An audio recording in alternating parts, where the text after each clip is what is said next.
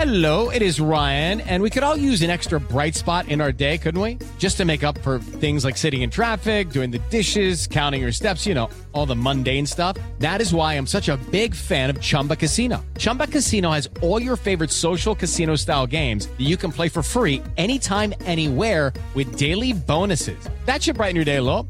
Actually, a lot. So sign up now at chumbacasino.com. That's chumbacasino.com. No purchase necessary. BGW. Void were prohibited by law. See terms and conditions. 18 plus. Siete en punto, panorama informativo 88.9, información que sirve.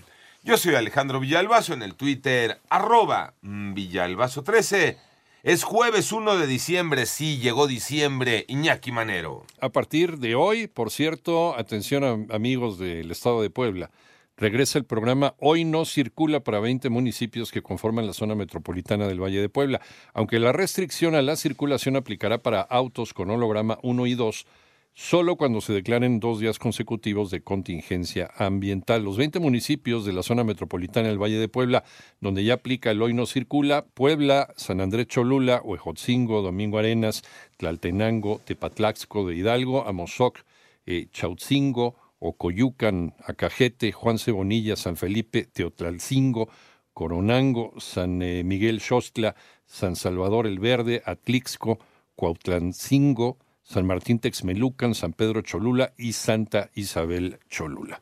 Y en el panorama nacional, el coordinador de la bancada de Morena en la Cámara de Diputados, Ignacio Mier, confirmó que la reforma electoral del presidente de México ya no se votará este año, sino hasta el 2023 a través de leyes secundarias. Y la Fiscalía General de la República solicitó tres meses más para investigar al ex procurador Jesús Murillo Caram por el caso Ayotzinapa, debido a que el pasado 22 de noviembre venció el plazo para el cierre de la investigación complementaria.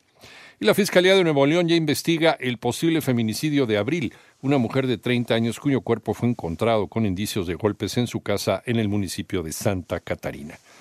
Aseguran que el peso, nuestra moneda, está más sana que nunca. María Inés Camacho.